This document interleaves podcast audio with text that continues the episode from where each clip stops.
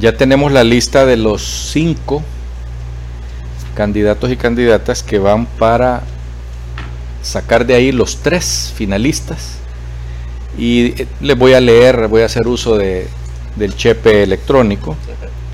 Jenny Gabriela Almendares Flores, 95.55. Mario Alexis Morazán, 87.98, 88. Marcio Cabañas Cadillo, 84. Joel Antonio Zelaya, 81, digamos. Y Pablo Emilio Reyes con 75. Bueno, estos son los cinco, incluida la señora Flores, la abogada Flores, que es la que sacó la mejor calificación. Por algo decía doña Raquel, doña la, abogada Raquel, perdón, que probablemente tendremos, dijo, una fiscal mujer. Sería inédito en el país que la presidente Xiomara mujer la presidente de la Corte Suprema mujer y la fiscal del Estado una mujer. Sería un precedente pues histórico. Nosotros, como vemos la cosa aquí, es que nos parece hasta este momento que el trabajo que se ha hecho, que ha hecho la Junta, que, ha estado eh, haciendo el trabajo de escoger a los, finalistas, eh, hasta este punto no hemos visto mayores quejas que no sean los dos amparos que presentaron los abogados que se sintieron afectados porque creen tener pues un currículum como para ser fiscales. Y eso ahora está en la Corte Suprema de Justicia, pero mientras tanto, cuando ya tienen los finalistas, estas cinco personalidades van ya al Congreso de la Nación y ahí es donde se definirá quiénes son los que se quedan como fiscal del Estado, como fiscal adjunto y como director de fiscales.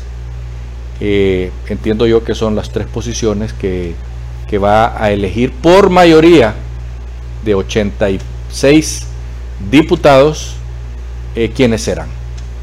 Como esto es un asunto político una vez que entra al Congreso, y como ya van depurados, ya ahí ya no se va a discutir si, si doña señora Flores tiene un problema acá o si el otro abogado tiene un problema por allá, porque eso ya quedó atrás. ¿ah?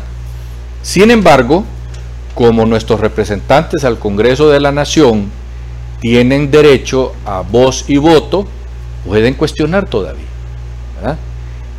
Ahora, ¿qué es lo que va a pasar en el Congreso de la Nación? No se sabe los eh, nacionalistas, liberales y los de Salvador de Honduras han sido claros de que no se va a nombrar un fiscal que sea de filiación de Libre, porque Libre ya tiene la presidenta de la Corte, Libre ya tiene la presidenta de la República y eh, tienen también otros estamentos del Estado que tienen que ver con el derecho. Por esa razón, es importante que para que tengamos una fiscalía independiente tiene que ser libre de, voy a quitar esa palabra libre, tiene que estar fuera de un sello político que ya tiene otros dos poderes del Estado, porque si no, eso daría la oportunidad que tuvo Juan Orlando Hernández en el gobierno anterior, donde dominaba todos los estamentos del Estado. ¿eh? la Corte Suprema, la Fiscalía, eh, la Presidencia de la República y más importante y no la menos importante tampoco, las Fuerzas Armadas de Honduras.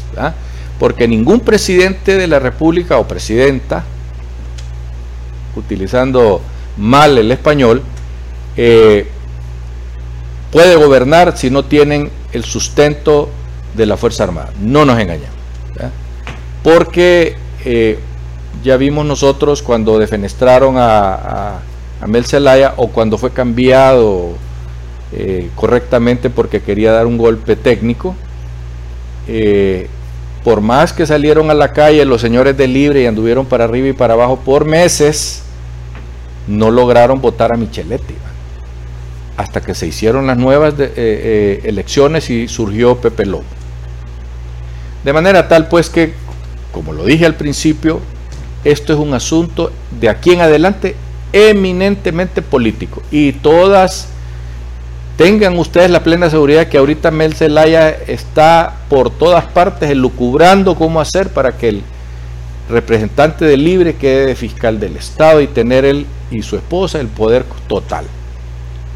Así es que ya veremos cómo van a sonar las bandejas del tilín tilín, a quienes van a convencer de esa manera o quienes se mantienen firmes para que la Fiscalía del Estado no le pertenezca a la familia gobernante.